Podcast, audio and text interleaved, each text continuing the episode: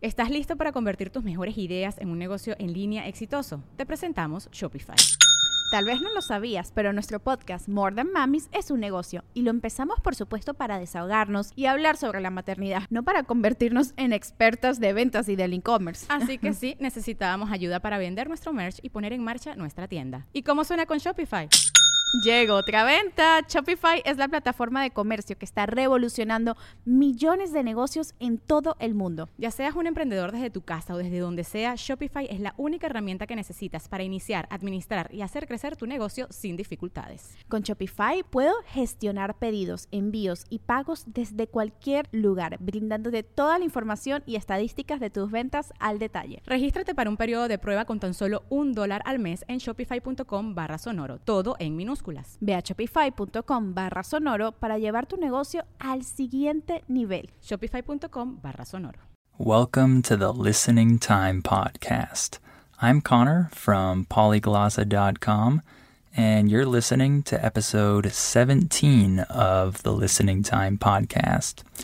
If this is your first time listening, I'm glad you found this podcast because it's designed to help you practice your listening skills with me. So, in each episode, I talk about a different topic or a couple different topics, and I speak about these topics naturally. I talk with normal words and phrases and expressions, but I speak a little bit more slowly and a little bit more clearly than the average native speaker speaks. So I don't read a script or anything like that. I'm not reading anything.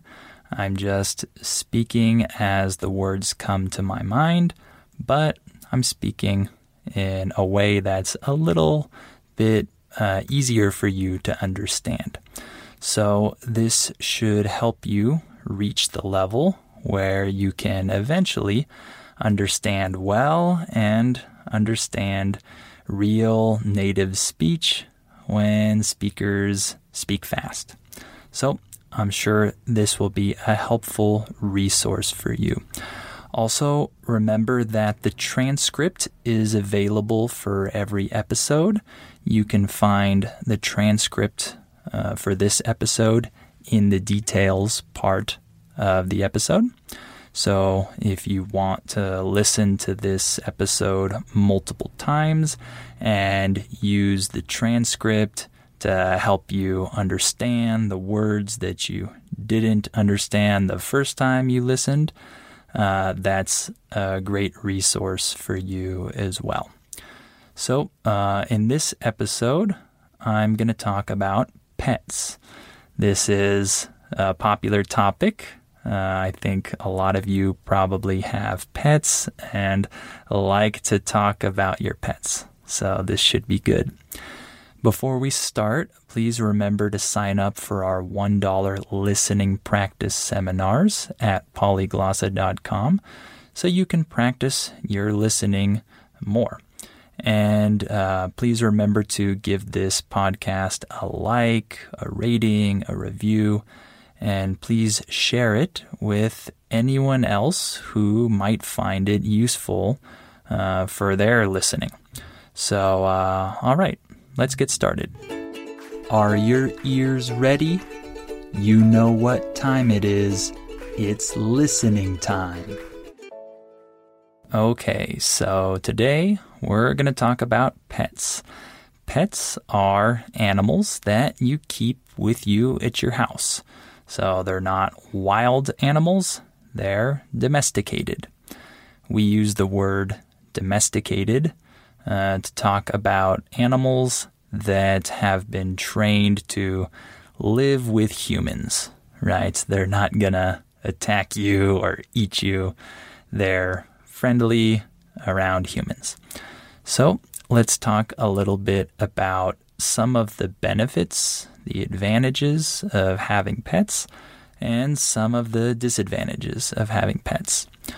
First of all, I think the main benefit that people enjoy when they have a pet is the company of having this animal. So, this is more valid with animals like dogs and cats. Um, it might not be the same if you have a, I don't know, a bird or an iguana or something like that. But for dogs and cats, they offer you companionship.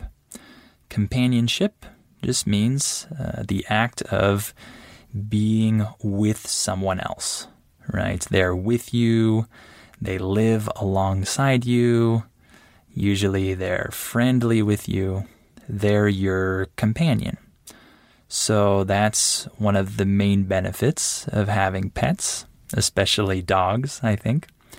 And another big benefit is that they force you to exercise. Again, this is talking primarily about dogs, but I think dogs are the most uh, popular pet, so I'll use them as an example. So, when you have a dog, usually you have to take the dog out and walk the dog. We use the verb walk to talk about putting your dog on the leash, that thing that you put around its neck and hold, and you take him outside. You walk the dog. Okay? So when you walk the dog, you get exercise. It forces you to be on your feet, walk, maybe even run, but it forces you to be uh, active. And so that's another benefit of having a dog in particular. And one other benefit that having a pet gives um, is that it teaches children responsibility. So in the US, for example, uh, parents often buy their children some kind of pet to teach their children how to be responsible, right? They have to take care of this other living creature. They have to feed it and clean its environment and maybe play with it and give it water and all these different things. So, parents often use this to help children learn that they need to be responsible for other things and take care of other things and responsibilities. So that's another advantage of pets. So there are also disadvantages of having pets. Um, one of those disadvantages is that it takes time out of your day. This could be a good thing. For example, if you really like uh, walking your dog or, uh, I don't know, feeding your pet or cleaning their cage, if you really like these activities, then this isn't a big problem. But uh, for many of us, this might be a disadvantage because we have to take extra time out of our day to dedicate to this animal. So that's one disadvantage. Another disadvantage uh, could be the space that the animal needs. For example, if you're a dog owner, you know that dogs often need space, especially if you have a big dog. If they don't have space to run around, then they can get very anxious or frustrated. So, this can uh, limit you. Uh, for example, if you want to buy an apartment or rent an apartment, but you have a dog and that apartment doesn't have a lot of space, then you probably can't choose that option you have to choose uh, a more expensive option with more space or with a backyard or an outdoor area. So that could be a disadvantage as well. And then one other disadvantage, one other con, as we say it. Uh, a con is the opposite of a pro. A pro is an advantage and a con is a disadvantage. So we say pros and cons. One other con of having pets is that they can oftentimes disrupt your life. The verb disrupt means to um, interfere or make changes to something um, in a way that wasn't planned. So we call these interferences disruptions. So, for example, maybe I'm working, I'm talking to a student, and then the dog starts barking and disrupts my class. Uh, in this case, this is a disruption. It's some kind of interference that I didn't plan, and I have to do something about it. So, this is an example of a disruption. They can also disrupt your plans for like travel or things like that. If you have many pets, it's hard to travel because you need to take care of these pets. And so you might need to pay money or hire someone to watch your pets for you while you're gone. And there's a lot that you need to think about, I think. So let's talk about dogs in particular, and then we'll talk about cats. We'll focus on these two uh, animals. So, dogs are probably the most common type of pet. I think in most countries, people like dogs in general, and when people think of pets, they usually think of dogs first. I know in some countries this might not be the case, but I'm speaking in general. Here in the West, dogs are king. so, uh, dogs are very popular pets uh, for a number of reasons. So, let's talk about the pros and cons of owning a dog. So, uh, the best thing about having a dog is that it can be like a friend sometimes. Dogs are usually friendly, they like being around humans. Uh, as we say in English, dogs are man's best friend. So we have that uh, deep in our culture that dogs are friendly and are good companions to humans. So if you uh, come home from work, you open your door, your dog is always there, happy to see you. They're super excited that you're home.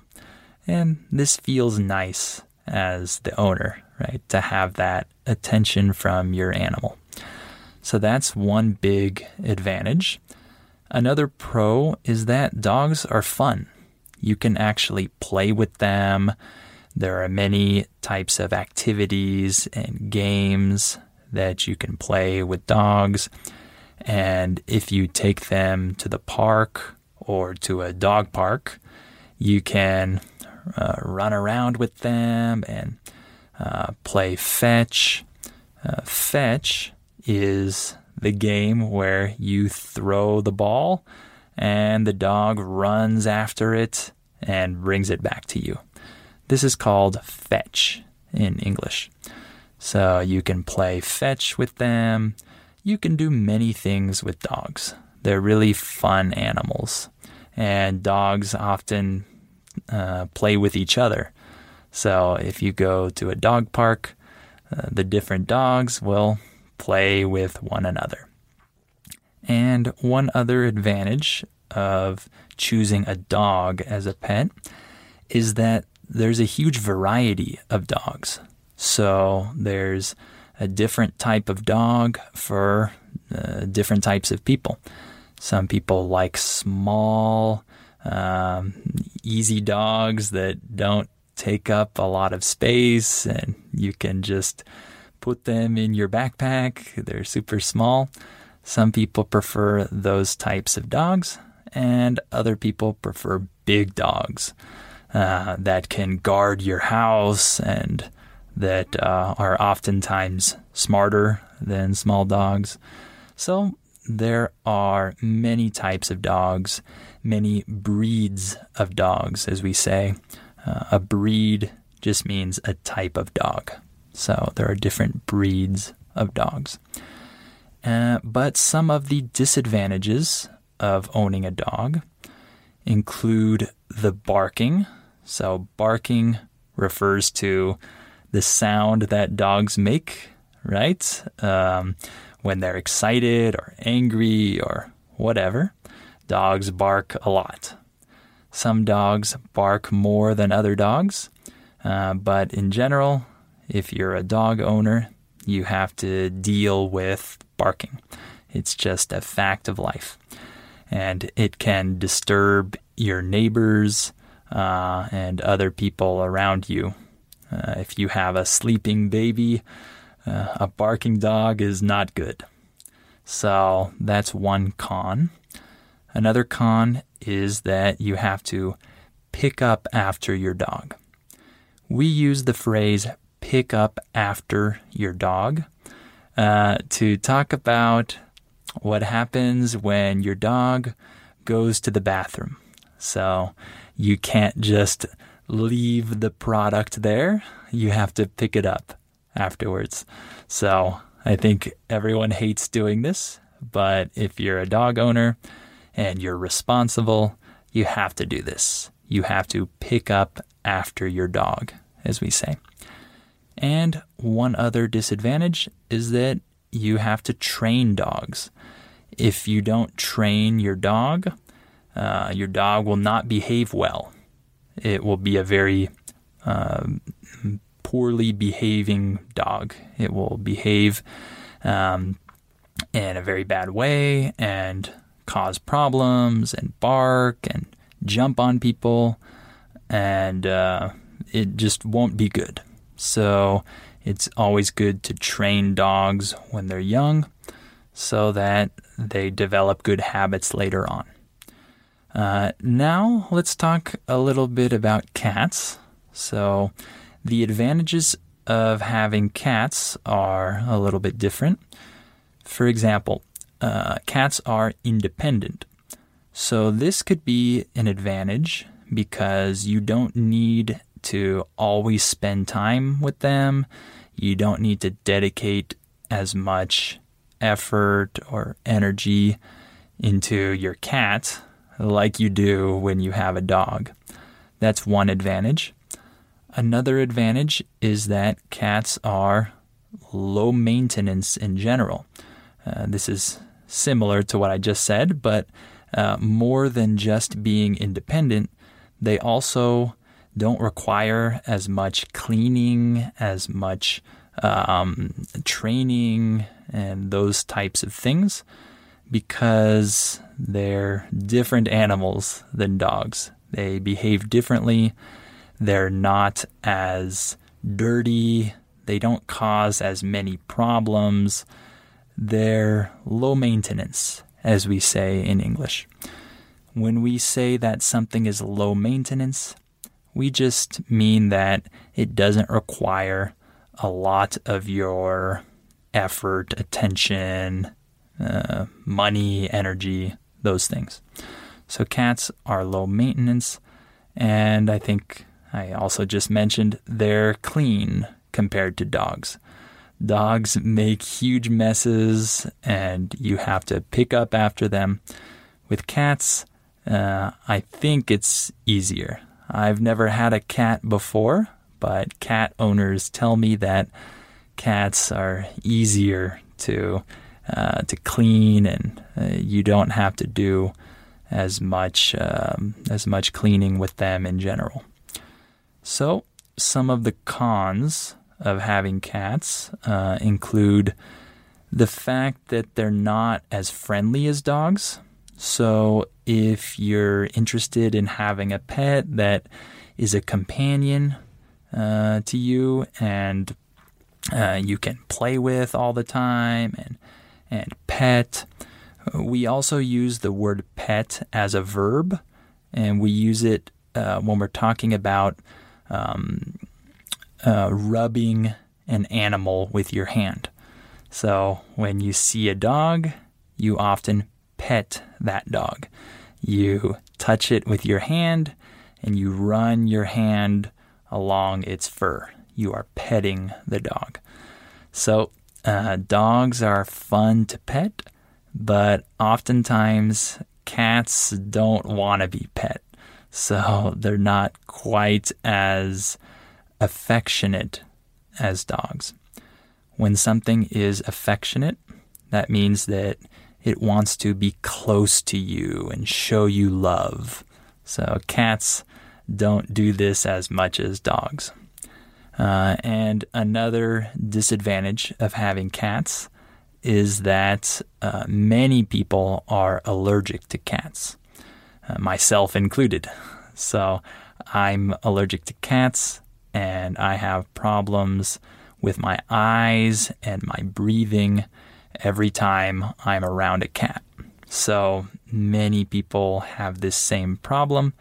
And so it can cause some problems if you want to invite people to your house because you might not know that that guest has a cat allergy. They're allergic to cats, and so it's not going to be a good time for them at your house. So, what are some of the other types of pets that people have besides cats and dogs. Uh, some people have birds like par- like parrots and parakeets and things like that. Uh, other people have reptiles like snakes and turtles and iguanas. Uh, some people have fish, right? goldfish or fighting fish or many different kinds. And then there are also animals like rabbits or hamsters.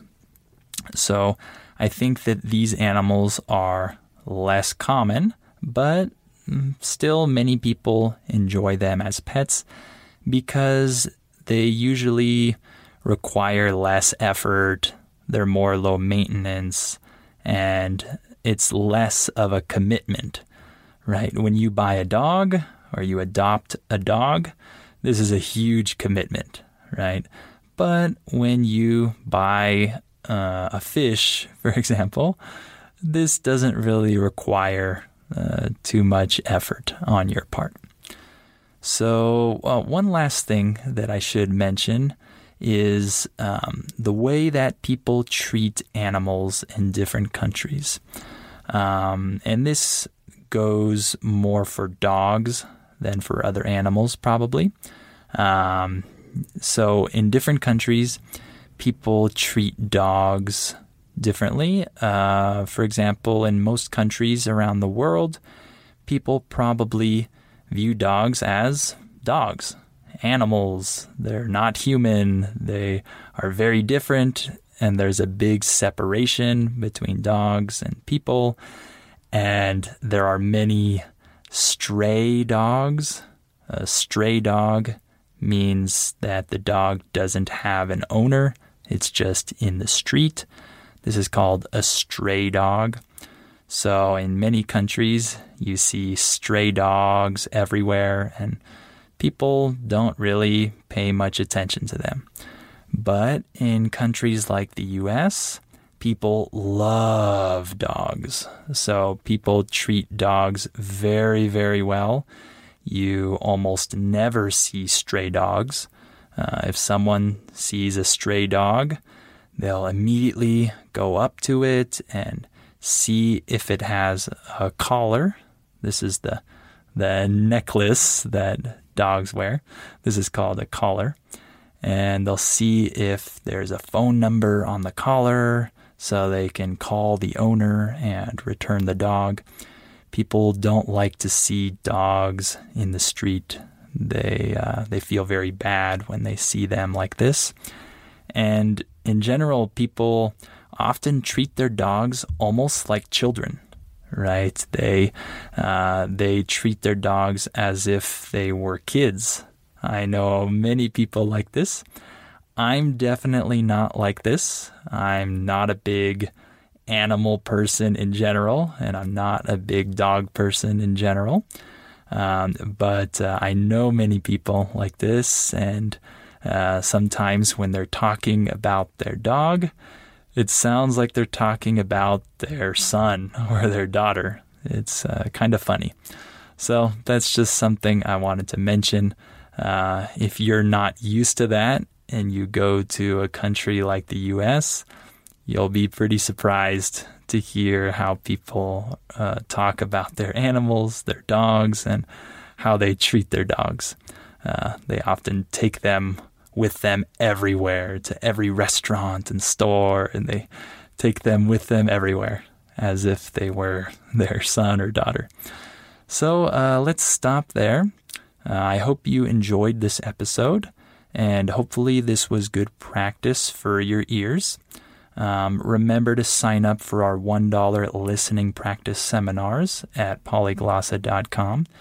And uh, remember to give this podcast a like, a rating, a review, and share it with anyone else who might find it useful. Uh, thank you for listening to this episode, and I hope you'll come back for episode 18 of the Listening Time podcast.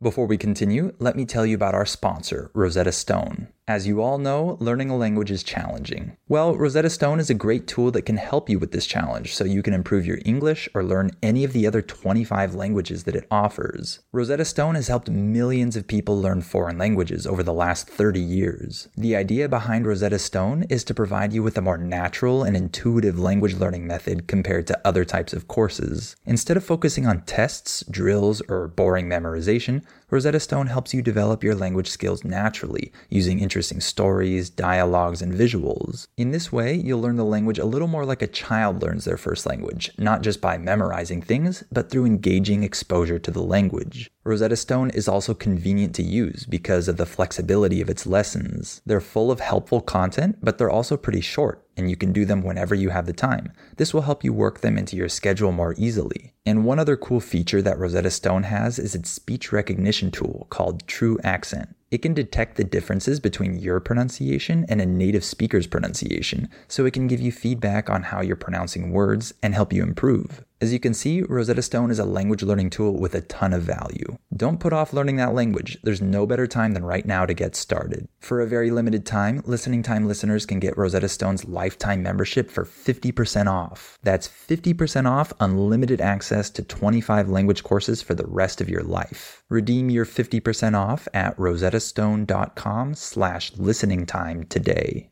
¿Quieres regalar más que flores este Día de las Madres? The Home Depot te da una idea.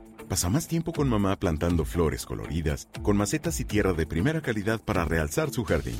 Así sentirá que es su día todos los días. Llévate tierra para macetas Bigoro por solo $8.97 y crece plantas fuertes y saludables dentro y fuera de casa. Recoge en tienda y sigue cultivando más momentos con mamá en The Home Depot. Haces más, logras más. Más detalles en homedepot.com diagonal delivery. With the Lucky Land slots, you can get lucky just about anywhere. This is your captain speaking. Uh, we've got clear runway and the weather's fine, but we're just going to circle up here a while and uh, get lucky. No, no, nothing like that. It's just these cash prizes add up quick. So I suggest you sit back, keep your tray table upright, and start getting lucky. Play for free at LuckyLandSlots.com. Are you feeling lucky? No purchase necessary. Void where prohibited by law. 18 plus terms and conditions apply. See website for details.